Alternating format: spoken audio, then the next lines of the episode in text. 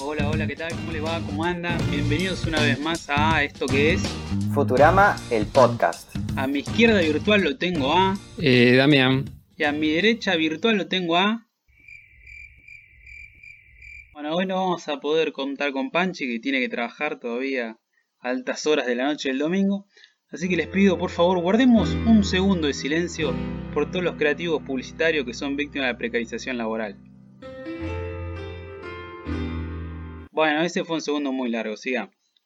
El capítulo de hoy fue escrito por dos guionistas, esta vez que son una dupla, que son Evan Gore y Heather Lombard. Esta es la primera y la última vez que escucharemos estos nombres, porque este es el primer, último y único capítulo que escribieron para Futurama. Pero también escribieron una muy bonita historia que empezaremos a contar así.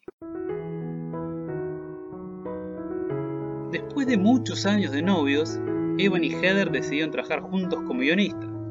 Evan había escrito dos episodios para Doug años atrás. Su debut como dupla fue en Futurama, donde escribieron este buen capítulo y dieron inicio a una larga y fructífera carrera. Juntos trabajaron un sinfín de series infantiles para Disney, como la serie Lilo y Stitch, la serie de George de la Selva o la serie Las locuras del emperador, que originales los productores. Pero nosotros preferimos destacar que escribieron 5 capítulos de la maravillosa serie de Dave el Bárbaro. ¿Qué te parece, Damián? ¿Hacemos un podcast de Dave el Bárbaro? Y no sé, sería un podcast corto porque la cancelaron esa serie. Es verdad. Tuvieron dos hermosos hijos y trabajaron felices para siempre. Bueno, lo de hermosos hijos habrá que chequearlo, no sé. Yo por la duda lo dije así, pero bueno, vamos a lo nuestro. El episodio de hoy es Fear of a Bot Planet. Temor a un planeta robot.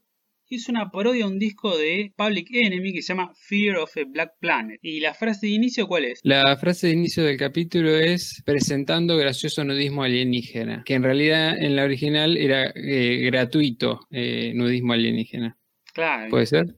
Claro, interpretamos que cuando dice gratuito se refiere a que va a haber escenas de desnudo de alienígena, pero porque sí, de manera gratuita, porque sí. En cambio acá otro O porque no lo cobran. También puede ser.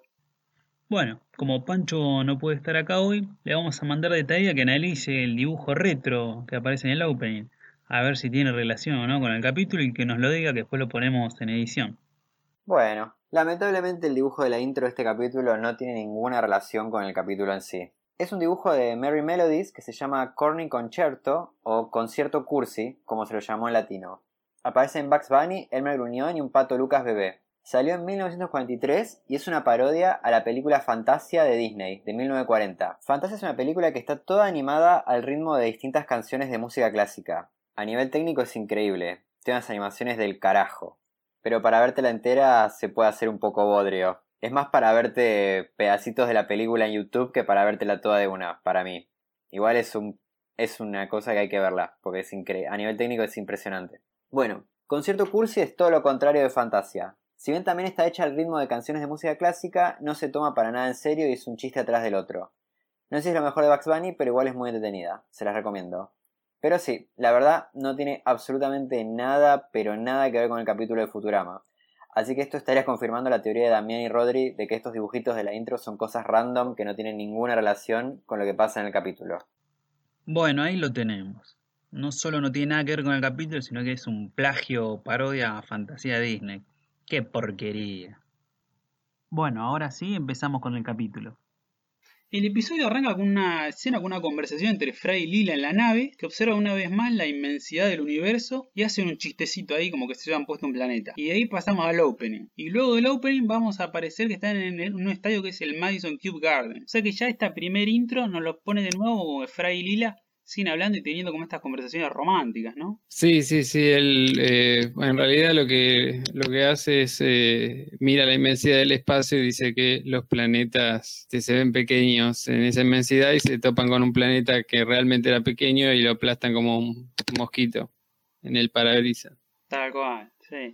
Que ella un poco nos sitúa como que sigue creciendo esta relación y después del toque, después del opening están con el Madison Cube Garden, como que no tenía nada que ver en realidad esa escena con el capítulo. No, no, es un gag, claramente. Bueno, como hicimos, este Madison Cube Garden, que es un estadio, es una parodia al, al mítico Madison Square Garden, que en inglés es square, es cuadrado, Y bueno, en el año 3000 pasó a ser cube, cúbico. Se ve que en estos mil años de historia le agregaron una dimensión más. Ellos están viendo un partido de Blata Ball entre los New York Yankees y los Pieles Verdes de Mar. Este, Sí, serían una parodia de los Yankees, los, los Yankees de Nueva York y los Pieles Rojas de Washington, seguramente. Eh, de Ah. hecho, el, el- el logo que tiene Lila en la, en la gorra es el de los eh, Yankees de Nueva York, pero con una N más. Sí, sí, sí, la aparte es bien sutil, ¿viste? Tenés como que quedar viendo ahí fijo para encontrarlo, ¿verdad? Bueno, una de las cosas que nos preguntábamos era sobre este Blata Ball, que en inglés se llama Blair Ball.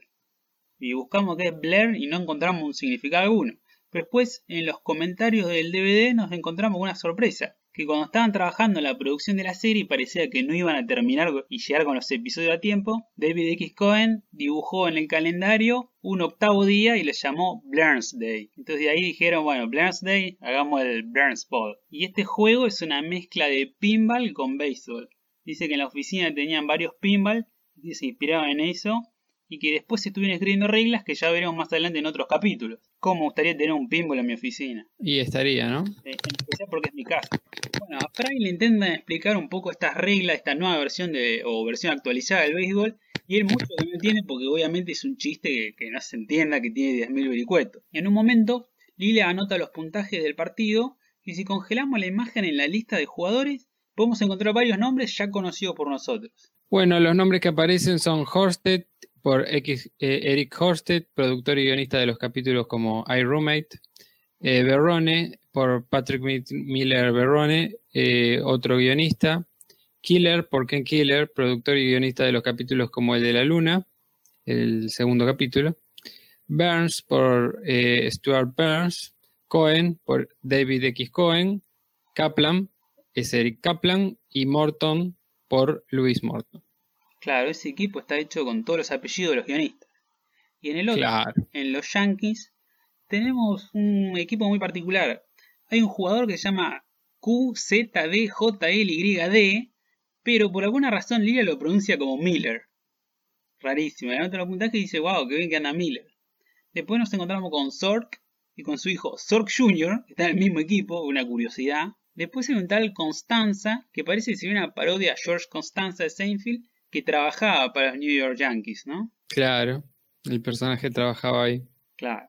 Y después aparecen otros nombres que son Lombard y Gore, que son justamente la pareja de guionistas de este capítulo, los guionistas que faltaban. Y hay uno más extra que es Jones con el brazo de Clemens. Se ve que además de obligar el uso de esteroides también permiten los trasplantes extraños. Esta es una fusión de dos beisbolistas famosos serían Todd Jones y Roger Clemens. Ah, claro.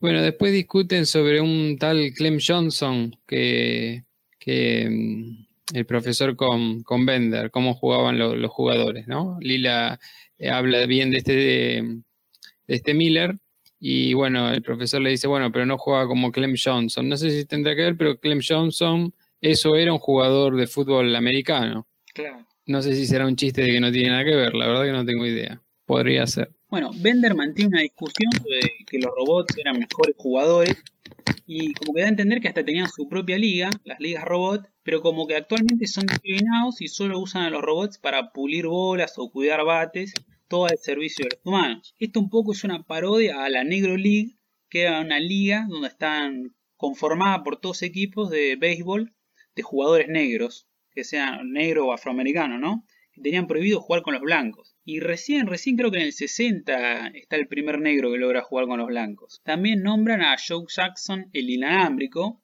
que en inglés es Wireless Joe Jackson. Wire es cable y less es sin, o sea que sería sin cable Joe Jackson. Es una parodia al beisbolista Shoeless Joe Jackson. Shoe zapatilla, less sin, sin zapatilla Joe Jackson.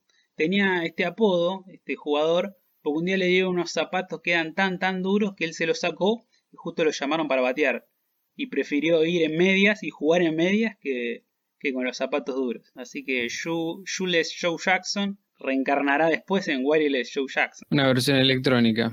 Claro. Bueno, eh, y están mirando el partido y Hermes en un momento lo llama y les dice que llegó un paquete, que tienen que volver a la oficina Eh, y bueno, ahí eh, Bender sigue con la discusión sobre los robots, de, cómo maltratan a los robots y que para ellos los robots son solo para facilitarles la vida a los, a los humanos, dice Bender. Y él, él dice que no es así, que como prueba, él nunca le facilitó la vida a nadie. Eh, y bueno, aparece el profesor y les dice que tienen que llevar un paquete a Chapec 9, que a mí me sonaba un nombre re mexicano, la verdad. Chapec, dije, bueno, acá cambiaron la traducción y en realidad no, es el nombre original. Es un planeta colonizado por robots separatistas eh, que odian a los humanos y los cazan. O los cazarían si en su planeta hubiera humanos. Pero bueno, eh, como los humanos no pueden llevar ahí la entrega, lo que van a hacer es manejar la nave. Fry no sé qué va a hacer, nada más va. y eh, el que va a entregar el paquete es Bender. Por supuesto, a Bender no le gusta nada la idea porque, bueno, no quiere trabajar en primer lugar en segundo lugar, siente que los robots son discriminados y además tiene una festividad robot que es el Robanuka, que según él son las dos semanas sagradas del calendario robot. Pero bueno, eh, más allá de todas estas fiestas raras que le van nombrando, porque Lila le, nombra otras fiestas muy sospechosas que él ya, ya dijo, que, realmente parece que las, va inventando para no trabajar, Hermes le dice, bueno, que igualmente eh, él respeta todos los feriados eh, que le corresponden a vender por ley, pero pero tiene que trabajar porque ya se gastó todos los días porque le dio roboculosis, ¿no? Claro, que es como una especie de tuberculosis. ¿no? Por, ahí se inventó. No, no, claramente es mentira, ¿no? Porque todo lo que hace con robo lo, lo, va inventando, ¿no? Claro, claro. Pero aparte de que el Robanuca sean dos semanas sagradas en el calendario robot, es un hijo de puta, dos semanas de feriado, dale, Sí, sí. Y otra cosa muy particular para tener en cuenta es cuando le dicen que no se aceptan humanos en ese planeta, Lila le dice, y los extraterrestres humanoides y le dice que tampoco les agrada. Y bueno, el nombre este Chapek viene del escritor Karel Chapek, que era un escritor de ciencia ficción, a quien se le atribuye la invención de la palabra robot. Mira. Así que bastante certero con esto. Y a mí me gustó mucho una frase de Bender que destaco que dice, iré, pero escuchen, les guardaré rencor a cada uno de ustedes por el resto de sus vidas. Me encanta, me encanta. Lo hago, pero me quejo. Sí, y bueno, igualmente a nadie le importa, así que le dicen, bueno, entonces no hay problema, llévalos y guardanos rencor y quedamos así. Bueno, eh, cuando llegan al planeta, Bender ya que ya estaba irritado y encima Fry lo, venía hinchando las pelotas cuando le, decía, bueno, eh, qué raro que sea un planeta que no esté habitado, ¿no? Como si los robots no, fueran habitantes. Entonces le dice, está habitado, está habitado por robots. Entonces mientras Lila le va dando las órdenes eh, para bajar, que diciéndole ellos no pueden bajar, va a tener que bajar solo Bender y lo van a tener que bajar con la grúa y no puede decir nada de los humanos, él le va contestando todo de mala gana y bueno, lo notan enojado, entonces dice, bueno, hay que hacer algo por él, hay que hay, que hacerle algo para que se desenoje, ¿no? Pero bueno, mientras están preparando algunas decoraciones en la nave, Bender los llama, unas decoraciones que tienen el cartel que dice Robanuca. Eh, Bender los llama y, les dice que, bueno, que descubrieron que él trabaja con humanos y de repente aparecen dos robots y se los llevan, arrastrando, y se corta la grabación. Entonces... Qué, cámara rara, ¿no? ¿De dónde se comunica Bender? Que está, la verdad, y lo vemos que se lo llevan, ¿viste? Muy raro. No sé, la verdad que no sé, de algún teléfono público, qué sé yo, la verdad que no tengo ni idea. En no decían nada de eso. Y bueno, entonces se tienen que, tienen que rescatarlo de alguna manera. Y bueno, deciden disfrazarse como robots, pero bueno, son robots un, poco precarios. Se ponen una sartén en la cabeza, un colador, eh, se pone una sartén y les corta el mango y lila un colador y una caja. Van, van caminando bajan al planeta y van caminando y bueno, Fry le dice, bueno, nos vemos muy estúpidos vestidos así, ¿no? Y se va mirando en el reflejo y, la cara de Fry se va distorsionando y, va apareciendo eh, las caras al estilo de los dibujos de Family Guy. Y uno de, uno de los personajes creo que es el hijo, ¿no? El gordo, el hijo de Peter Griffin. Sí, eh, yo más que nada no lo identifico un personaje particular, pero sí se notaba como que era el estilo, ¿no?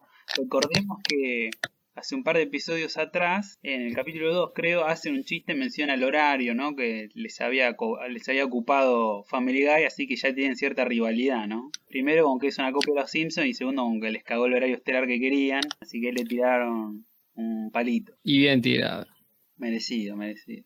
Bueno, después deciden caminan, logran entrar a la ciudadela, después de responder una pregunta ahí a unos guardias vemos un cartel dentro de la ciudadela que es una parodia al tío Sam que dice Te queremos para la patrulla antihumana. Vemos unos robots ahí construyendo algo, que es una clara parodia al Tetris. Y también hay un cartel por ahí que dice Got Milk, que esa también es una parodia de una famosa campaña publicitaria en 1993, que era para, para promover el consumo de leche de vaca de la marca California Milk Processor Board. Pero en este caso dice, si querés leche, entonces te tenemos que matar porque sos un humano. Claro, bueno, ellos tienen que eh, obviamente disimular su humanidad, además de estar disfrazados, tienen que caminar de cierta forma como robótica y antes de bajar Lila siempre le dice, bueno, si tenemos que hablar como robots, vamos a hablar como robots, si tenemos que hacer cálculos avanzados, lo vamos a hacer. Y bueno, en eso van caminando por la ciudad y Fry no va caminando como robot y bueno, resulta que quiere ir al baño, por eso camina dando saltitos. Eh, así que va a un rincón a, mear y, Lila mientras va cuidando. Pero en eso se acerca un robot y, lo ve. Y obviamente el robot no sabe qué está haciendo. Le dice que tiene una fuga de, líquido refrigerante. Ah. Que le ofrece sellarla con, con un pegamento caliente. Sí, con resina, ¿no? Con resina, claro, ahí está, con resina. Y él se negó y le pareció sospechoso al robot. Claro, dice que, que robot rechazaría resina gratis. Ah. Y bueno, entonces están, eh, está sospechando el robot y Lila lo corta y le dice, le dice, bueno, ahora tenemos que hacer eh, una rutina repetitiva. Y el robot dice, ah, bueno, se, noche, se, se, se, oye como una noche romántica, le dice. Y se va yendo, pero en eso el robot cuando camina larga como un humo y eso hace estornudar a Lila. Y ahí el robot descubre que eh, son humanos y no son robots. Claro, y esa escena de descubrimiento señala con el dedo, abre la boca y dice ¡Ah! Hace como un chillido, una forma de chillar muy rara. Bueno, es, es una parodia a una escena que seguro la vieron la escena, la peli no sé, es una peli del 78, es una remake de Invasion of the Body Snatcher, donde también el tipo señala así un poco a la cámara y tira un alarido muy extraño similar a este, más que nada el de la versión original. Me parece que en la latina cambiaron el grito por otro. Sí, sí, en, todas cambiaron el grito, me pareció, sí. Bueno, luego de que los descubría este robot, ellos deciden esconderse y se meten en un cine, están dando la peli It Came from Planet Earth, vino del planeta Tierra, que es una parodia a It Came from Outer Space, una peli de bajo presupuesto de 1953. Y después vemos también la escena de los dos adolescentes en el auto a punto de intimar que los ataca una criatura que fue parodiado, recreado muchas veces en Los Simpsons, como en la cita de Patty y Skinner, o como cuando Apu y Manjula quieren, bueno, digamos, revivir la llama de la pasión. Ese es mi pie para retirarme.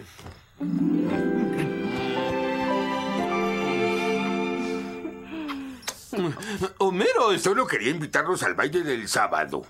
Y el final de esta peli berreta que ven es una parodia a la Guerra de los Mundos. Claro, donde el monstruo, que en realidad era un humano, que bueno, la película era de muy bajo presupuesto, se notaba que era un robot el que hacía de humano, eh, lo matan eh, dándole un lanzazo, digamos, ¿no? Con una vara afilada. con una ramita en realidad, sí, ni siquiera era una buena lanza. dicen, qué ironía, eh, teníamos nuestros mejores campos magnéticos y lo mata una ramita, ¿no? Y esa es un poco la referencia a la guerra de los mundos. Claro. Aparte tiene un chiste que dice, ¿no? Que pueden estar en cualquier lado, incluso en nuestros cines, y justamente nosotros sabemos que están en los cines, entonces ahí tira como un chiste de cuarta pared. claro, que, que, de hecho, que de hecho estaban, ¿no? Es un chiste muy curioso de la cuarta pared porque es una ficción que rompe la cuarta pared de otra ficción. Claro, claro. Este, está, está interpelando, está interpelando Claro, a una audiencia que en realidad también es ficticia. Y lo gracioso es que cuando dice esto, Fry se asusta. y bueno, claramente él es el humano que está ahí infiltrado, este, no tiene razón para asustarse, ¿no? Es tan tonto que se deja llevar por eso. Es muy gil. También me gusta esto que decía de, de la peli bajo presupuesto, y que además de notarse que es un robot el actor, le arranca la cabeza a un robot y se lo come, que es algo imposible que un humano haga. Ah, sí, sí, por supuesto, pero bueno, ellos no saben cómo funcionan los humanos, ¿no? Y en una escena, bueno, el robot se abre el pecho y dice, ahora eh, voy a comerte con, y, te voy a digerir con mi aparato este, de, órganos, eh, como dice, desarrollado, creo que dice. Sí, y lo muestra ahí todas las tripas. Sí, digestivo desarrollado, mi aparato digestivo. Sí, lo muestra el corazón latiendo y todo el cuerpo así, es como la escena guau de la película, que para los robots les, les impresiona mucho. Sí, sí, debe ser tremendo para ellos. Después cuando salen del cine vemos, vemos atrás un par de póster de otras pelis en las que destacamos una que es I Was a Teenage Human, que es una parodia a I Was a Teenage Werewolf. Después hay otra que es Barbot Streisand, que es Sheltertron, que es una parodia, un musical que dirigió y actuó Barbara Streisand, que se llamó Gentle. Recordemos que Barbara Streisand apareció su cabeza a un costado en el museo en el primer capítulo. Y después la última peli que vemos es Buff Bot de Human Slayer, que es una parodia a Buffy de Vampire Slayer. Claro, ahí en vez de cazar vampiros, cazan humanos. Claro, ¿le habrán Y después se, se va a ver. a los humanos? eh, no- mm, ah, ¿a los humanos o a Buffy? No, digo que los robots le tuvieron que comprar los derechos a los humanos para hacer esta versión. Sí, sí, no, no sé si a la serie Buffy la caza vampiros o a los humanos, o a los dos, por ahí le tendrían que haber pagado. Claro. Bueno, resulta que cuando salen del cine suenan unas trompetas y todos los robots eh, van, escuchan las trompetas y, y quieren ir a, a- se ponen alerta. Y bueno, Lila le pregunta qué, qué pasa. Y dice, bueno, ¿cómo que qué pasa? Es la hora de, de- de la cacería de humanos. Son las 5, es hora de cazar humanos. Todos los días parece que a las 5 sonaba esta alarma y avisaba que tenían que cazar humanos. Claro. Entonces ellos los siguen a los robots, eh, van caminando entre la multitud, eh, preocupándose por siempre estar ahí eh, disimulados entre los robots para parecer robot. Ahí Lila se equivoca y le dice a Fry, eh, le quiere decir a Fry, mezclate con la multitud para que no vean lo, lo ridículo que te ves. Y le habla a un robot que era muy parecido a Fry. Es muy Y- bueno, y- muy bueno. sí. Y, y le dieron- creo que es el mejor chiste del, del- de la serie, del, perdón, del capítulo, del capítulo, del capítulo, del capítulo. No, no, no. Para mí sí, para mí es el mejor. Eh, y bueno, este, es, eh, van, a, van a escuchar al alcalde y ahí, ahí va a pasar algo. Sí, ahí ven un discurso del alcalde que les presenta que tiene un, un invitado, ¿no? Que es Bender. Claro, un invitado dice, eh, presenta un invitado que hace que su odio por los humanos eh, hace parecer que el alcalde mismo es un entusiasta por los Claro, humanos, sí. a los humanos, ama a los humanos. Y en eso sale Bender. Sí, no, no, y- Y, y Fry dice, ah, es Bender, está bien. Y Bender dice, maten a los humanos, grita. Y todos lo aplauden. Y Fry dice, qué bueno oír su voz. O sea, todavía no, no, no había caído mucho en, en lo que quería decir. Y ahí Bender da un discurso como motivacional para motivar a las masas para que salgan a cazar. Y luego les quiere vender su disco con otros discursos. Que es un ladrón de mierda. Sí, claramente está lucrando con eso, ¿no? Sí, claro. Le- Les vende discos, les vende un robot, un muñeco de él. Este, y bueno, realmente no eh, se nota que no, no tiene mucha, mucho interés ideológico en, en eliminar a los humanos. Si bien él al principio se quejaba de los humanos, él no, no, no, no tiene un odio genuino, porque le van preguntando, ¿y los humanos, es cierto lo que dicen de los humanos? Que acá viene lo de Buffy y la casa de vampiros, ¿no? Que te, te muerden y, y succionan tu, tu líquido de refrigerante, creo que era, Es verdad, es verdad, sí. y, y te conviertes en uno de ellos, y él le dice, sí, sí, también, Dice, también, puede ser, ¿por qué no? ¿Por qué no? Le Este dice que un humano puede medir desde 90 centímetros a 7 metros. Sí, sí, claramente. ¿Cómo se nota? Le chupaban un huevo a los humanos que de vivir con ellos no aprendió nada porque siempre no le dio pelota.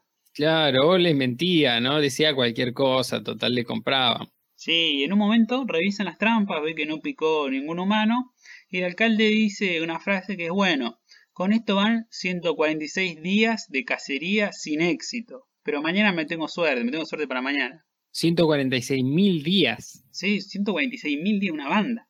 Suponiendo que en Chapec 9 hay 365 días al año, entonces pasaron 400 años cazando nada los chabones.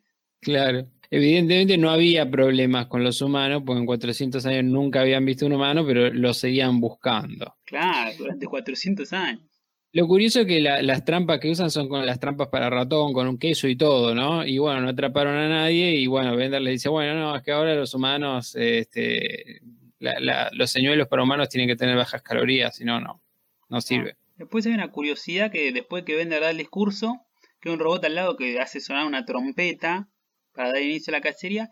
Esa trompeta me pareció que ti- tira un ruido bien de computadora, pero me parece que es el ruido que por defecto tienen las Mac que hacen cuando las prendes. Claro, sí, sí, eh, lo mismo, yo la verdad que eso no lo sé, pero había escuchado lo, lo mismo. Y es un sonido de muy de computadora, ¿no? El que hace la trompeta, no es un sonido de trompeta para nada. Salió de esa trompeta, claro. Hace beatbox por ahí el chabón. Claro. Bueno, finalmente Fray Lila encuentran a Bender. Él le dice que ya no están problemas porque los engañó diciéndoles que mató a miles de millones de humanos. Le tira una, una cifra que podemos ver en las traducciones que es gigante. Y ellos le dicen de volver a la Tierra, pero él está muy bien en ese planeta. Dice no se cree porque tiene riqueza, fama y que ellos no son más amigos que de él que, una, que con una tostadora. Sigue firme con este tema del capítulo, ¿no? De que siente que los robots son usados para beneficio de los humanos. Claro, no se siente querido, siente como que lo tratan como un objeto. Claro, resulta que los robots junto con el alcalde lo encuentran, lo atrapan ahí con Fray Lila y lo llevan a juicio, donde el juez es una vieja Mac que los declara culpables. Claro, y los castiga a hacer lo que los robots hacen en su planeta, ¿no? Que es a trabajar hasta que queden obsoletos y los donen a una escuela. Eso es genial, es genial ese chiste. Es genial, sí, sí, cuando ya no sirven más eh, lo, lo donan a la educación. Muy bueno. Sí, acá hay un par de curiosidades. Una es un comentario del DVD que David X. Cohen, cuando llega a esa escena, dice que deberían recibir algún dinero de Apple por haberle hecho publicidad de poner la Mac ahí. Y después la otra curiosidad muy chiquita también es que en esta escena Lila constantemente remarca que ella no es que no es humano, que es extraterrestre. Que recordemos que al principio del capítulo dijeron que en este planeta no eran amigos de los extraterrestres humanoides. Pero bueno, acá la declaran culpable de ser humana. Claro, y ella le dice, miren, que yo tengo un ojo, eh, no soy humana, y bueno, no les importa, la condenan igual. Claro. Bueno, después, una vez que se termina el juicio, son llevados con los ancianos robots, que son los verdaderos gobernantes del planeta, que dicen que el juicio es una farsa para el público y le ordenan a Bender que, los mate a ellos dos, a Fray y a Lila. Claro, y se preguntan, bueno, pero eh, ¿por qué este, si los humanos son inofensivos, le dice Bender, no, no les van a hacer nada, son hasta son estúpidos. Y los ancianos le dicen, bueno, nosotros somos el verdadero gobierno del planeta, ya sabemos que son inofensivos, pero necesitamos un chivo expiatorio para eh, tapar los problemas como la escasez de tuercas y eh, los, el tema de los ancianos corruptos que nos lideran, ¿no? que son ellos. Este, así que los usan como un chivo expiatorio por razones políticas. Ah, y eso se prueba en el hecho de que en realidad no hay humanos en el planeta. Odian a los humanos y no hay humanos en el planeta. Tal cual. Y ahí Bender eh, no los mata, dice que no, que por ahí muchos humanos han hecho daño a las máquinas, pero estos dos no, y que son sus amigos. Claro, y los heridos, corruptos, qué sé yo, pero son sus amigos. Los robots eh, viejos le decían, bueno, ahora demostrar lo que dijiste de matar a miles de humanos, o miles de millones de humanos, demostrar tu, tu, potencial matándolos a ellos. Y bueno, Bender les dice, bueno, ahora que saben que, cuando, cuando los ancianos le dicen que en realidad saben que son inofensivos, le dicen, bueno, ahora que lo saben, no hace falta que nos acompañen, nos retiramos tranquilos, pero obviamente no, no van a querer que se retiren ellos. Tal cual.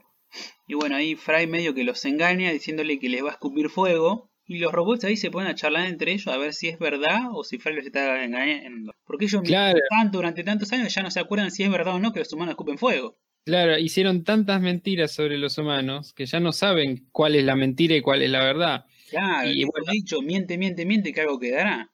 Claro, pero bueno, quedaron confundidos y, no sabían si Fry efectivamente podía escupir fuego. Acordémonos que en la película el, humano, entre comillas, ¿no? El actor robot que se disfraza de humano le come la cabeza a un robot, este, dice que lo va a digerir con, sus órganos. Después otro robot le pregunta si es cierto que cuando un humano te muerde y succiona el líquido eh, de, los robots, eh, te convertís en uno de ellos. Como hay toda una leyenda negra alrededor de los humanos que son como máquinas asesinas y están relacionados con lo monstruoso.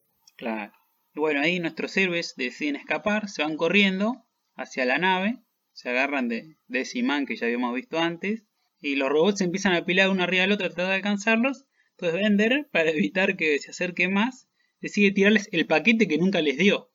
¿Y qué era el paquete? Y bueno, la caja cae con ellos y explota, ¿no? O se rompe y el contenido sale por todos lados y son justamente tuercas. Claro, las tan deseadas tuercas que hablaban que tenían escasez de tuerca, que estaba el mito de que los humanos se comían las tuercas, que habían comentado antes también.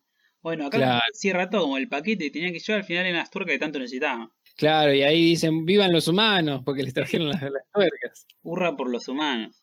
Y bueno, ya en la nave, Bender les agradece por festejar el Robánuca porque ve ahí toda la decoración y le dice que en realidad era una mentira que él inventó para no trabajar y ellos le dicen que bueno, que está bien, pero igual podemos festejar. No importaba que fuera una mentira, sino lo, lo que significa y, y para que él sea importante, ¿no? Para, para demostrar que él es importante para ellos. Claro. Y ahí vemos unas fotos tipo Polaroid donde vemos cómo festejan. Es muy gracioso porque tienen como los robotitos cortaditos, tipo muñequito de nieve, pero también tiene un barril naranja que tiene cortado como si fuera de Halloween, es como una mezcla de cualquier cosa. Claro, claro, es una fiesta así random, digamos, va, que, que mezcla, mezcla muchas cosas. Sí. Y ahí vemos esta mezcla rara que terminan bailando como robots, pero con la música de fondo típica de los judíos. Incluso los suben a una silla como en los casamientos judíos, el proletero una torta como si fuese un cumpleaños. Después Bender se ve que se pone violento por el alcohol y lo amenaza a Fry con una botella. Y después a lo último vemos a Bender abrazado a sus dos amigos, a Lila y a Fry, que tiene un par de curitas en el cuello. Claro, Excelente. muy bueno, muy buen chiste. Eh, en los comentarios del DVD decían que solo Bender puede intentar matarte y al toque abrazarte. Sí, sí, es muy, muy del personaje, muy, muy de la actitud de los personajes así borrachos, ¿no? Que enseguida se vuelven violentos y después le dicen, no, no sos mi amigo. Tal cual, tal cual. Sí, en realidad Bender no es el único que puede hacerlo, ¿no? Otros personajes, pero de otras series lo hacen. Claro. Bueno, como curiosidades extras eh, para remarcar, hubo un invitado en este capítulo, pero no es tan tan conocido y famoso, que es Tom Kenny, que es un actor que interpreta siempre la voz de personajes de dibujos animados, y su papel más famoso de todos es ser la voz de Bob Esponja desde siempre, desde el primer hasta el último capítulo. Y él interpreta a este robot que le ofrece resina a Fry y que descubre que son humanos. Mira, Después hay otras particularidades que nos llamaron un poquito la atención, ¿no? Pensando que este capítulo de 1999, el profesor cuando Hermes lo llama, lo llama y tiene todo un holograma, pero el aparato que usa es un beeper, que es un aparato típico de los 90 que el que no tenía celular por ahí tenía un beeper, que era para emergencia. Es muy loco como los chabones en ese momento dijeron, no, el futuro es un beeper pero con holograma, 3D. Nada, claro, es lo, lo bizarro de, de- lo viejo, pero hecho con, con la tecnología del futuro, es una mezcla de, de las dos, ¿no? Lo bizarro del pasado con el futuro, es como un auto, no sé, con cambios, pero tipo supersónicos. Después en los comentarios del DVD, en el momento que, que Bender rompe la botella ahí en el estadio y aparece un robot chiquitito a limpiar, que es muy gracioso ver que le, señala que no es un niño humano, es un niño robot que, que limpia. David X. Cohen dice que ese robot de limpieza estaba puesto originalmente en el episodio piloto, pero fue una de las escenas que tuvieron que cortar porque era demasiado largo. Después otro de los guionistas dice que en vez de que la serie se llame Futurama, otro de los nombres que habían barajado en un momento fue Doomsville y otro nombre, y creo que hasta el chabón pidió disculpas, fue Aloha Mars. No, sí, cualquiera, cualquiera. Sí, malísimo. Está bien, hasta ellos cometen errores, hay que tener en cuenta eso. Cual. Y bueno, toda esta historia del capítulo se basa en un relato, una historia corta de Stanislaw Lem, que Claro. es escritor de ciencia ficción. El que hizo Solaris, Ah, que fue hecha en dos películas. Eh, una con George Clooney, que se centra en una parte de la historia, y otra con un director ruso muy, muy conocido, que es una película ya más larga y que toma el resto de, de la novela. Que bueno, son muy recomendables, creo que las dos. Y bueno, es la historia, se basa en la historia en la que un humano aterriza en un planeta lleno de robots y se disfraza como un robot para pasar desapercibido, como decían Sí, los sí. héroes.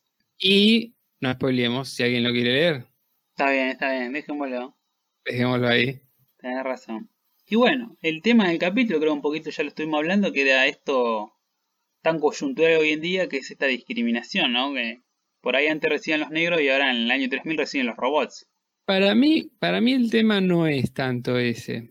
Eh, para mí el tema, yo lo, lo estuve pensando ahora, para mí el tema es eh, la amistad. En realidad creo que no, no se llega a tomar un tema con el... La, la discriminación puede ser un tema secundario del capítulo, ¿no? Es verdad, es verdad. En como el general- trasfondo es esta relación, ¿no? Claro, en general eh, el- la relación de discriminación es tomada como en broma, ¿no? Cuando ve, cuando Bender rompe una botella en el estadio y ve que la limpia un niño robot y no un niño humano, como él desearía, él, él desea que sea un niño humano el que limpie eso. Aparte chupa un huevo que sea un niño robot, ¿viste? Muy empatía con el niño robot, me encanta. Eh, después, bueno, eh, tiene que ver un poco la discriminación, sí, y el tema de, la demonización, pero hay un tema, ¿no? Que Bender ve que eh, en, el, en, la Tierra los robots tienen trabajo, según él, de, de, menor eh, calidad. En el planeta robot los humanos no tienen, porque no están, no tienen trabajo de menor calidad, pero son demonizados. Pero bueno, eso no se desarrolla mucho en el capítulo, no hay una problemática. Y de hecho, el conflicto para mí pasa por la ofensa de Bender, que piensa que no es más que una tostadora, pero no hay una cuestión de discriminación, porque en general ese tema no se aborda, ni actúa en la resolución del capítulo, ni pasa más que como una serie de excusas de Bender, ¿no? Que habla de, bueno, de, desde distintas perspectivas, ¿no? Desde la perspectiva, si se quiere, entre comillas, racial, que dice, bueno, los robots, en la liga de robots, como diciendo la liga de negros, los robots tienen los peores trabajos, ¿no? Como los inmigrantes, después religioso, como bueno, el Robanuca, esta cuestión de los robots desde distintos puntos de vista, pero bueno, en general son, son como excusas y berrinches de vender y no está profundizado el tema de la discriminación. En realidad es un tema de la relación de los personajes principales de Lila y Fry con Bender. Sí, como que Bender en el fondo quiere un poquito más de afecto. Más allá de que le encanta estar con Fry y ser roommates. Claro, claro, exactamente.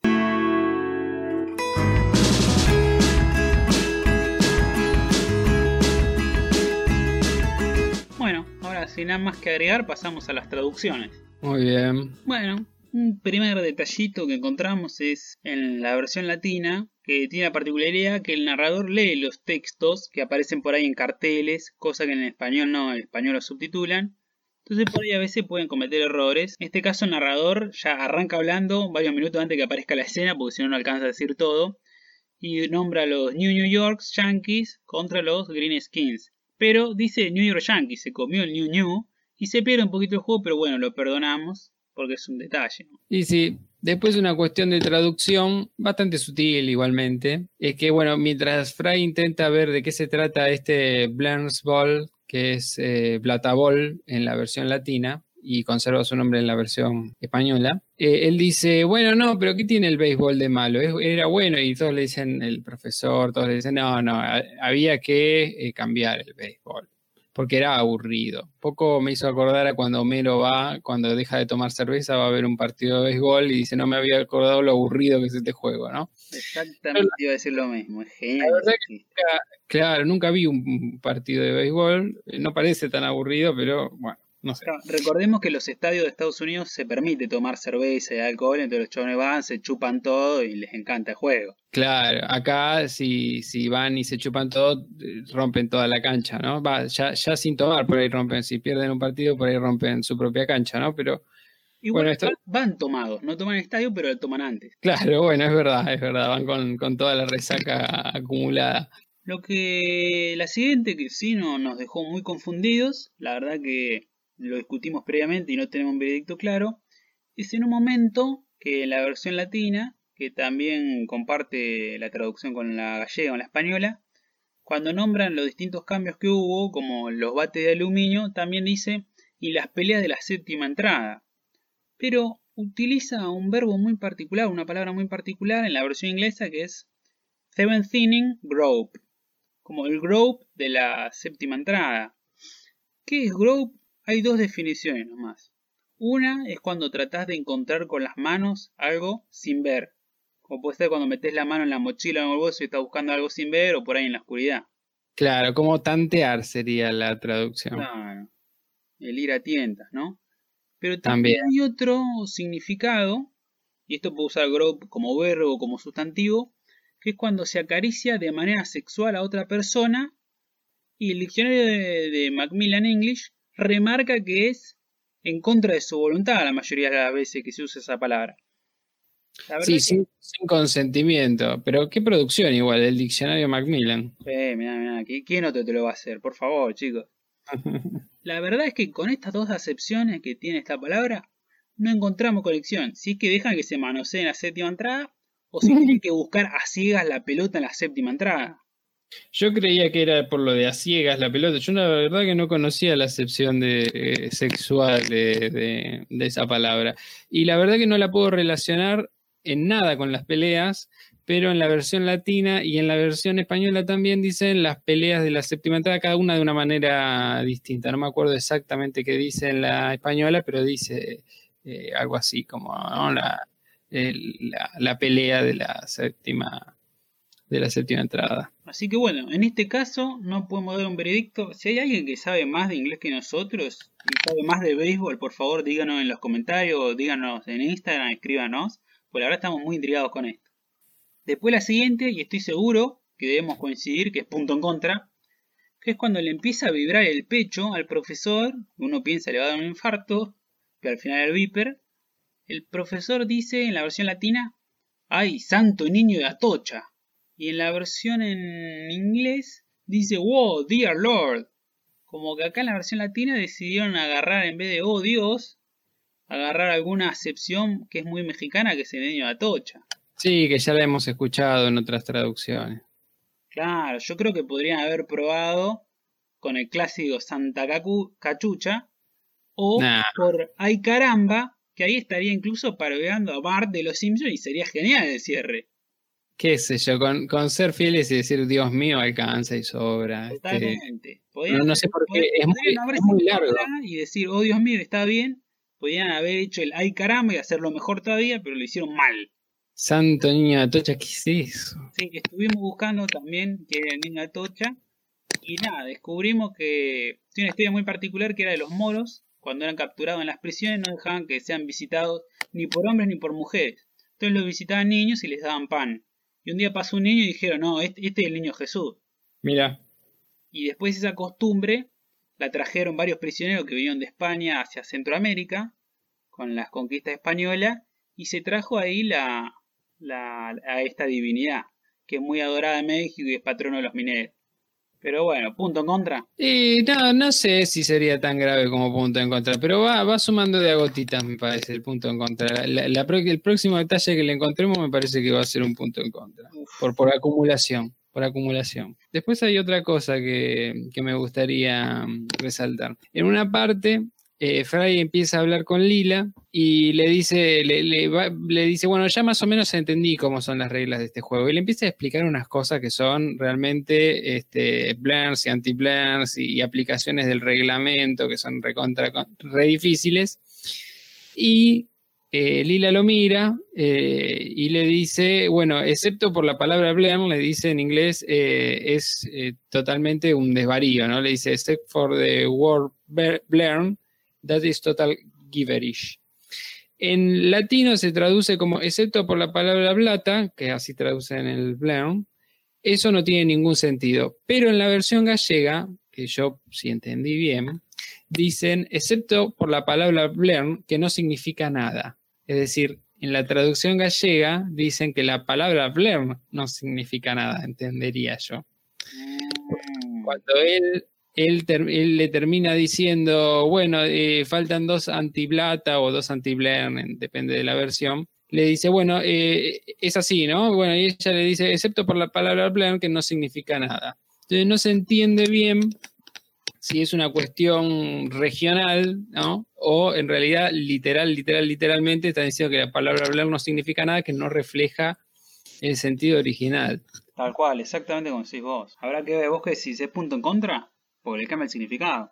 Yo digo que es punto en contra para la de España, sí. Y bueno, yo también, ¿eh? ¿Qué más? La de la, traducción y la adaptación al robot de, la fiesta de Hanukkah eh, es puesta como Robanuka eh, o Roba Hanukkah en, en la versión española. Y después hay otras que ya son menos fieles, que es en la, en, la original en inglés es eh, cuando em, Bender le está diciendo esto del Robanuca, Lila le dice, sí, sí, esas son las, eh, es como la fiesta que nos dijiste antes, como el Robamadom y Robonza. dos fiestas que, que, había inventado Bender. Y este Robamadom está basado obviamente en el Ramadán, que es una fiesta musulmana, y Robonza parece que estaba basada en una fiesta que se llama Kwanzaa, que yo la verdad no sabía ni que existía. Claro, que Hay un capítulo de Los Simpsons que ya la nombra cuando Krusty dice tengan feliz Navidad, feliz Hanukkah y una solemne Kwanzaa,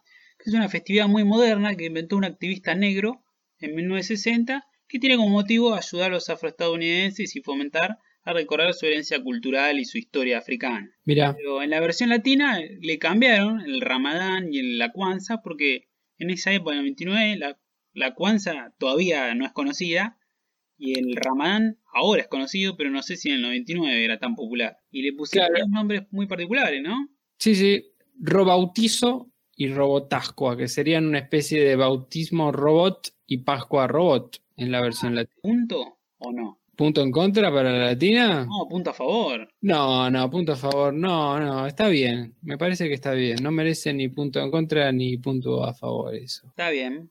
Los eh, españoles eh, la mantuvieron bastante bien. Dijeron roba madame o eh, roba Kwanzaa. La siguiente no la conozco yo. Ah, bueno, es, es una. Hay, después hay una diferencia cuando están en, en- en la traducción, que es cuando están yendo al planeta, robot, eh, Fry le pregunta a Bender, ah, bueno, vamos a un planeta inhabitado, ¿no? Y Bender le dice, no, no, está habitado por robots. Y Fry le dice, ah, bueno, como un almacén puede estar habitado por cajas. Y Bender ahí empie- empieza a murmurar y le dice, ah, sí, sí, qué chistoso, le dice en la latina. Pero en la versión original y en la versión en español, después de contestarle, en vez de decir qué chistoso, le dice, empieza a murmurar y no, no, es, no es comprensible lo que dice. Claro, como siempre la latina en los murmullos ellos le agregan algo más. Exacto. Después hay una particularidad que se pierde en la traducción, que tampoco era, era indescifrable, que en un momento, cuando Lila le da la orden de bajar al planeta, en español dice, sí señorita Lila, con mucho gusto obedeceré sus órdenes y llevaré ese paquete. Lo dice así medio burlona, ¿no? Pero el original dice, yes, Miss Lila, tow that space barge, lift that space veil. Que hace una rimita con esto de space, y que es una parodia a un musical llamado Old Man River, donde dice Tow that barge, lift that veil. Nada más que acá le agregaron el space. Space barge, space veil. Bueno, después, eh, cuando Lila le está diciendo a Fry que, que- que se disfrace como robot y que piense como robot y que actúe como robot y hable como robot, Fry le demuestra que puede hablar como robot y en la versión original le dice I am fully operational captain, que la versión española la traduce bien y dice estoy plenamente operativo capitán, con, en voz de robot. Pero en la latina se tomaron otra libertad, como siempre, y le pone, le dice peligro, Will Robinson, peligro. Seguramente parodiando a peligro, eh, a perdidos en el espacio, ¿no? Eh, Por ejemplo, cuando que los Simpson también parodian, ¿no? En el sueño de March, cuando tiene miedo a volar, este, sueña con perdidos en el espacio y eh, Lisa es el robot que los acompañaba y le decía peligro, peligro, peligro todo el tiempo. Bueno, sería ese robot el que está parodiando Fry en la versión latina. Esta es una parodia que es agregada en, en el doblaje, no es original. Para mí le agregó una magia, ¿eh? Yo creo que va, va- ya merece un puntito la latina. Vos decís, yo soy muy reacio a, darle eh, puntos a los inventos que se le van ocurriendo, salvo que le agreguen a la idea, porque en español no cierra y la hagan cerrar. Pero, qué sé yo, puede ser. También va dirigido a un público que mayormente puede no captar la, la- alusión. No, no sé si le daría un punto, porque en ese se, se podía mantener, se podía mantener Sí, Fiel, obvio. No, y no cambiaba nada. Se hicieron hacer una de más. Se no- engolosinaron, quizás. Y no, y no, no agregaron un chiste, que vos digas un chiste. De hecho, hasta que yo no, no, no, no empecé a ver el capítulo para, para preparar el podcast, nunca lo había notado, jamás. Claro. Eh, y bueno, después hay un pequeño detalle, un cambio. eh, en la versión latina también, obviamente, la versión española siempre es mucho más fiel. Que bueno, cuando se bajan de la nave disfrazados, eh, Fry eh, se ve reflejado en el colador que lleva Lila en, la cabeza. Ahí es cuando se distorsiona la imagen y aparecen los personajes de Family Guy. Pero Fry ahí le dice: Man, we look stupid. We should gotten store-bought costumes, le dice, ¿no? Eh, se ven ridículos, tendrían que haber comprado disfraces. Y Lila le contesta que sí, pero no había un Woolworth en, en ese cuadrante. Que este Woolworth sería una tienda, ¿no? De, de- una de- cadena de supermercados australiana.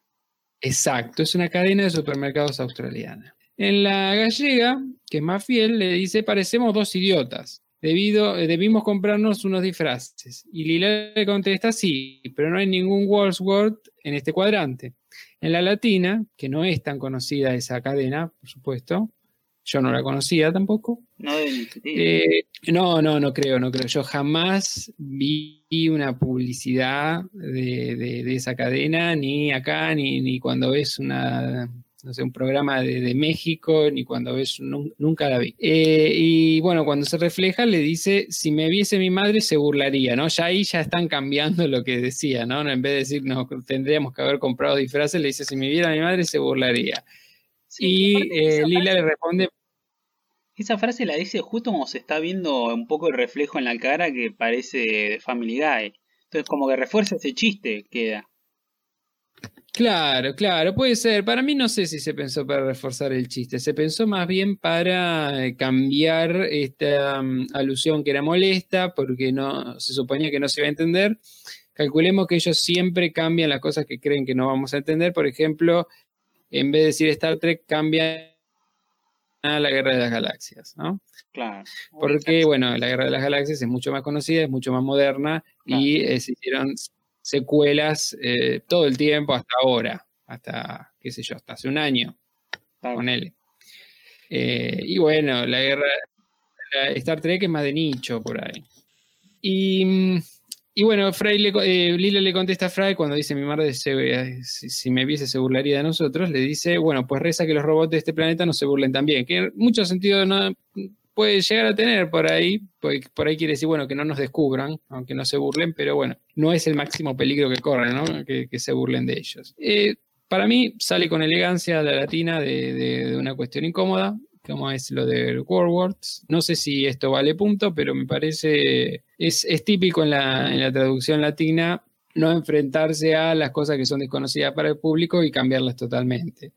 Pero bueno, en este caso no, no está mal. Yo creo que es hora de darle un puntito. Se acumula amarilla cuando viene haciendo cosas malas. Yo creo que tiene que acumular también unas buenas tarjetas a favor. Podrían haber dicho, podrían haber salido del tema de otra manera, ¿no? Eh, por ejemplo, bueno, no, había ninguna tienda de disfraz. Parecemos dos idiotas, tendríamos que habernos comprado disfraces y ya decirle, bueno, no hay, ninguna tienda de disfraces en este cuadrante. Y se iba a cambiar el sentido para no enfrentar eh, lo de la cadena de, de, supermercados, esta que no, se conocen, pero hubiese seguido siendo fiel al eh, guion original. Yo creo que no es un gran mérito haber eh, transformado tanto el guion para, o sea, se hicieron mucho problema cambiando el guion cuando era muy sencillo sacar el nombre propio de la cadena y ponerle el nombre más funcional, una tienda de frases o un supermercado, si lo querés, algo así. Bueno.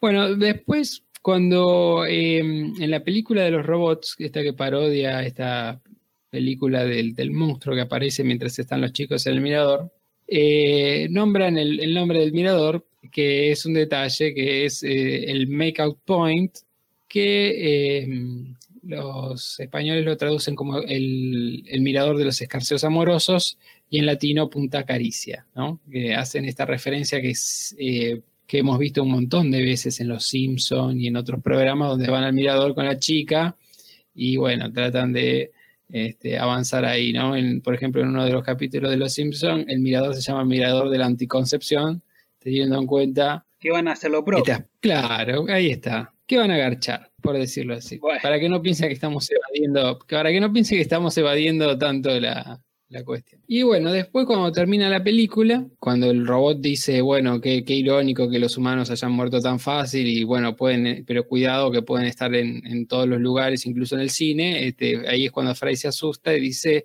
God help us. En la española dice, ay, qué miedo.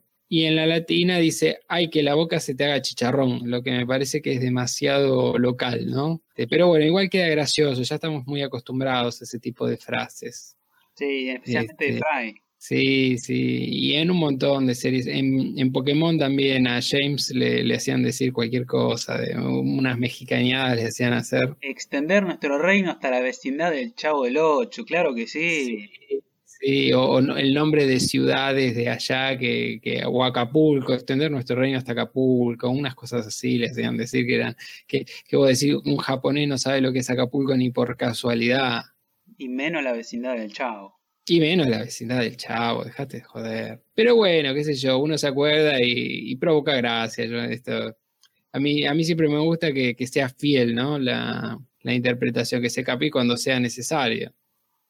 Pero bueno, este tipo de chascarrillos eh, este, insistieron tanto en cambiar esos diálogos que al final uno se termina encariñando un poco con esos cambios. Es verdad. Después, una vez que presentan a Bender ahí en este discurso de- del alcalde, cuando Bender dice maten a los humanos, en la versión latina, Fry dice, ah, es bueno escuchar su voz, pero por el tono parece como que está arrepintiéndose, como que está tratando de sacar lo mejor de esta situación, ¿no? Porque él, él lo ve a Bender y dice, oh, es Bender, dice maten a los humanos, ajá, es bueno escuchar su voz, como está Claro. de eso. Pero en la original, el tono de voz es distinto y te da a entender como que Fry no hubiese prestado atención a lo que dice Bender. Entonces ahí te dice, ah, es bueno escuchar su voz, como que pasó desapercibido. Pero la versión gallega también hizo lo mismo que la latina y también le tiene la, la voz un poco cuando dice, ah, como que titubea. Claro. Sí, sí, sí. eh, cuando ves la. eh, es, muy, es muy loco, ¿no? Como siendo dibujos animados, eh, este, la, la expresión de la voz juega muy. un papel muy fuerte porque las expresiones son bastante. son de dibujos animados, ¿no? No, no se expresan tan, tan fielmente. Sí, acá No la puede- entonación encima de, de la onomatopeya ah, es lo que te cambia toda la interpretación, digamos. Claro, Bueno, en el capítulo en inglés parece que es un tarado que está en otro planeta y no entendió nada de lo que está pasando alrededor. Y en las otras dos parece como dice, le estaba tratando de buscar, como, como vos decís, el lado bueno a la cosa, ¿no? Y realmente las imágenes son las mismas, todo es lo mismo, y, y las, las palabras son las mismas, y ese cambio mínimo, que no es de significado, sino de ilocutivo, es de, de la forma en la que lo dice, eh, realmente cambia el significado de lo que dice. Entonces, Entonces, eh, ¿contra? no, no, está bien. a mí me gusta, es una reinterpretación, es la versión original, pero bueno, está bien. Me, me cuesta, a mí me gusta, ojo, a mí me gusta que sean fieles, me cuesta ponerle un punto en contra a esto, me cuesta, cambia, cambia, me, me sorprendió, me- por ahí estoy siendo más simpático con esto porque me sorprendió, me, me hizo darme cuenta, ¿no? Lo, lo mucho que puede llegar a cambiar algo cuando vos le cambias el tono, que esté el mismo dibujo, el mismo contexto, el mismo todo, vos cambias la palabra y hay un leve cambio. Pero no, no es grave. Hoy estamos muy buenos. Sí, hoy estamos solidarios. Y sí. Y bueno, Pancho siempre es un poco el que tira un poco contra la, la versión gallega. Yo soy. Yo quise gusta- sumar punto y no me dejaste, ¿eh? Gusta- no, no, no, pero me gusta, me gusta el hecho de que sí, sí, es verdad. Me gusta el hecho de que la versión española sea siempre más fiel. A veces se pasa de fiel, no va a lo literal. Y a veces lo literal no se puede. Porque un juego de palabras no lo puedes traducir. En lo literal pierde. Entonces ahí te tenés que decidir. a cambiarlo.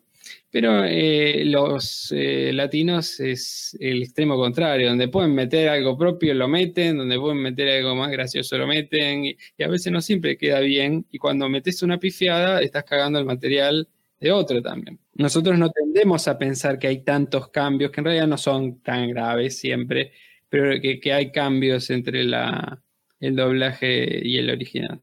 Después encontramos un par de cambiecitos también con los gallegos, que en un momento Fray, cuando está en este discurso de Bender, Fray dice, se nos ha vuelto malo, y Lila lo mira, entonces él dice, bueno, ya lo era. Pero la versión española dice, se nos ha vuelto malo, y cuando lo mira Lila le dice, bueno, peor. Un pequeño cambiecito. Después, eh, cuando muestra el muñeco, el muñeco, la frase típica que dice, eh, muerto, besa mi brillante trasero metálico, la versión gallega dice, Díselo a mi brillante culo metálico. Ah, me encantó, me encantó que usaran la palabra culo. Me encantó. Es, es- "Ah, genial". es fiel y, y es, es, es culo. Es, es- hay que usar esa palabra. Cool. Después hay otro pequeño cambio que hicieron, que cuando, cuando Fry y Lila se encuentran con Bender, que le dijeron, che, pero vos estás en peligro, y les dice, sí, hasta que los convencí contándole que maté a millón de millones de humanos en la versión latina. En la versión inglesa dice billions of billions, o sea, mil millones de mil millones, pero en la versión española dice a mil millones, o sea que en España mató a menos personas, mató a mil millones, y acá un poco me parece que se pierde el chiste porque que Bender mate a un millón de millones o billón de billones de humanos es un número completamente exagerado porque mató más humanos de lo que, todos los que pueda haber en la Tierra. En cambio, que diga mil millones es un número que está en la Tierra. Hay mil millones de personas en la Tierra, o me equivoco. No, no, sí, andás a ver cuántas va a haber en, mil años, ¿no? Pero que, que, es el caso. Pero bueno, sí, tiene que ver un poco el trasfondo de esta traducción con un poco el capítulo de Los Simpsons del billete de un trillón de dólares. Que en Estados Unidos las cifras no son iguales que acá. Por ejemplo, el trillón de dólares, un trillón de allá no es lo mismo que lo que decimos un trillón acá. Refieren a dos números distintos. Claro, el billón en latino es una cosa y los billions en inglés es otra. Billions son mil millones. Exacto. Y el, el billón eh, castellano, de, español, de, toda Latinoamérica también, es millón de millones. Claro. O sea, ahí cuando pasas eh, la centena del, millón, la unidad de mil de millón, para ellos es el billón. Para nosotros es mil de millón y el billón viene después. Claro. Pero bueno, para mí es un error de los españoles porque los latinos pusieron millón de millones, pero ellos pusieron mil millones, cosa que es muchísimo menos. Para mí, punto en contra. No entendió el chiste que era un número exagerado y que era imposible vender mate tanto. Sí, sí, sí, es verdad, es verdad. Para mí, eh, para mí resta por, un error. Muy bien. Después hay un leve cambio, que cuando en esa conversación Bender les dice, váyanse, salgan de aquí antes que los atrapen. Se lo dice como enojado, cruzado de brazos. Pues la entonación que le pusieron en español es otra que lo dice como tartamudeando, dice, con la voz temblando. Váyanse salgan de aquí antes que los atrapen. Después, otro cambio es cuando le ordena a Bender a que mate a Fray Lila. Le dicen en latino, usa el garrote ceremonial. Y los gallegos le pusieron, te cedo los trastos de matar. Sí, bueno, ahí es donde empieza la, gran diferencia. Sí, sí, sí. No, olvídate. Que, eh, yo cuando un trasto, eh, digo, bueno, un traste le va a pasar un plato, qué sé yo, no sé. No, no sé qué es un trasto de matar. La verdad que nunca. Garrote, porra, arma, cualquier cosa. En la versión inglesa era de matanza, ¿viste? Pero acá no, trastos de matar, horrible. No, no, no, no, no. La verdad que es eh, medio feo, ¿no? ¿Punto en contra? Punto en contra. Los gallegos no pudieron aguantar el partido, no pudieron mantener el marcador ahí. Sí, son las expresiones que, nos, a nosotros nos resultan tan extrañas, ¿no? No sé si a ellos les resultará extraño hablar del trasto de matar, la verdad. Después otro pequeño cambio, que cuando Bender habla sobre qué son los humanos, dice que son cobardes, estúpidos y podridos, pero en la versión gallega dice estúpidos, cobardes y corruptos. Es otro chiste, pero está bien. Y hay una particularidad, cuando los ancianos le dicen que usan a los humanos de chivo expiatorio, en la versión latina, en la versión inglesa usan el mismo significado, la palabra es Space Goat, goat es cabra. Claro.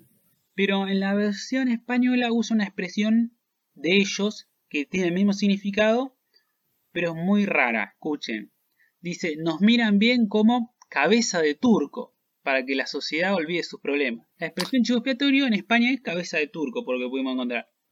Es raro. Es raro, medio discriminador. Yo, yo la había, la había conocido, la, conocía la, frase. No, no, no, no, no sé si es discriminador. O sea, si como ser discriminador puede ser discriminador con las cabras, qué sé yo, pero o sea, si ves la historia de, cómo es lo del chivo expiatorio, que es eh, que los judíos le, daban todos los pecados al chivo y lo mandaban eh, este, como que se lo sacaban de encima los pecados y se los ponían al chivo, este, tampoco tiene mucho sentido si no, no, sabes de dónde viene la frase chivo expiatorio. Cabeza de turco no sé de dónde viene, la escuché, no sé de dónde viene, no sé si es discriminatoria. Sí, no, etimológicamente deben haber hecho algo con las cabezas de turco en su momento.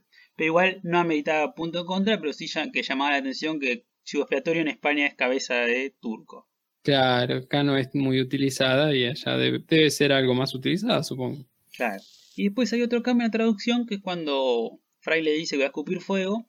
Ahí se pueden hablar los robots y en la versión original, cuando, cuando dicen, che, me parece que lo vimos en una película y uno le dice cuál, en la original o en la remake, en la versión latina dice la original o la segunda versión. Pero la española dice algo completamente distinto, dice, en aquella película absurda, ah, sí, nos lo dieron en la escuela. Claro.